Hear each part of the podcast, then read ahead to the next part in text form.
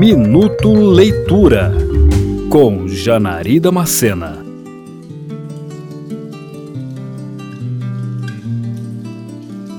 A trajetória de gerações da família Buendia em toda sua glória e decadência, desde os primeiros dias em que abriram caminho por entre um pantanal latino-americano, onde fundaram o vilarejo de Macondo, até a decrepitude em que a cidade se tornou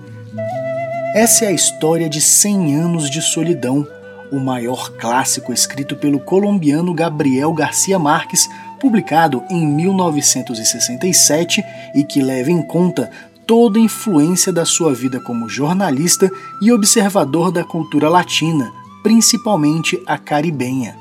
tudo muito bem mesclado ao realismo mágico, que torna os acontecimentos cotidianos um pouco mais do que apenas corriqueiros, mas causos incríveis. Como o próprio nome do livro denuncia, grande parte da história se passa a contar a respeito da solidão que assola a família Buendia de uma forma diferente para cada membro, com suas escolhas e renúncias sobre os momentos decisivos que terminam por mover a narrativa entre as épocas.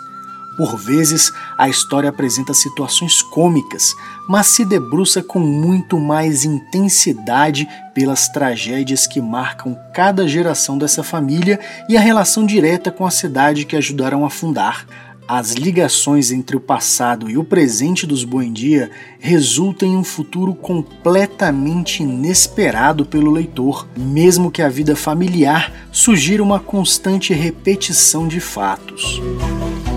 Parte da beleza em 100 anos de solidão está na sugestão de algumas situações e fatos que não são exatamente explicados, permanecendo subjetivos em nossa compreensão mais íntima. Nessa obra, Garcia Marques demonstra toda a habilidade de sua escrita cuidadosa e bem trabalhada em favor de uma história que pega momentos de sua vida para reescrever com a magia e genialidade que lhe renderam o Prêmio Nobel de Literatura em 1982.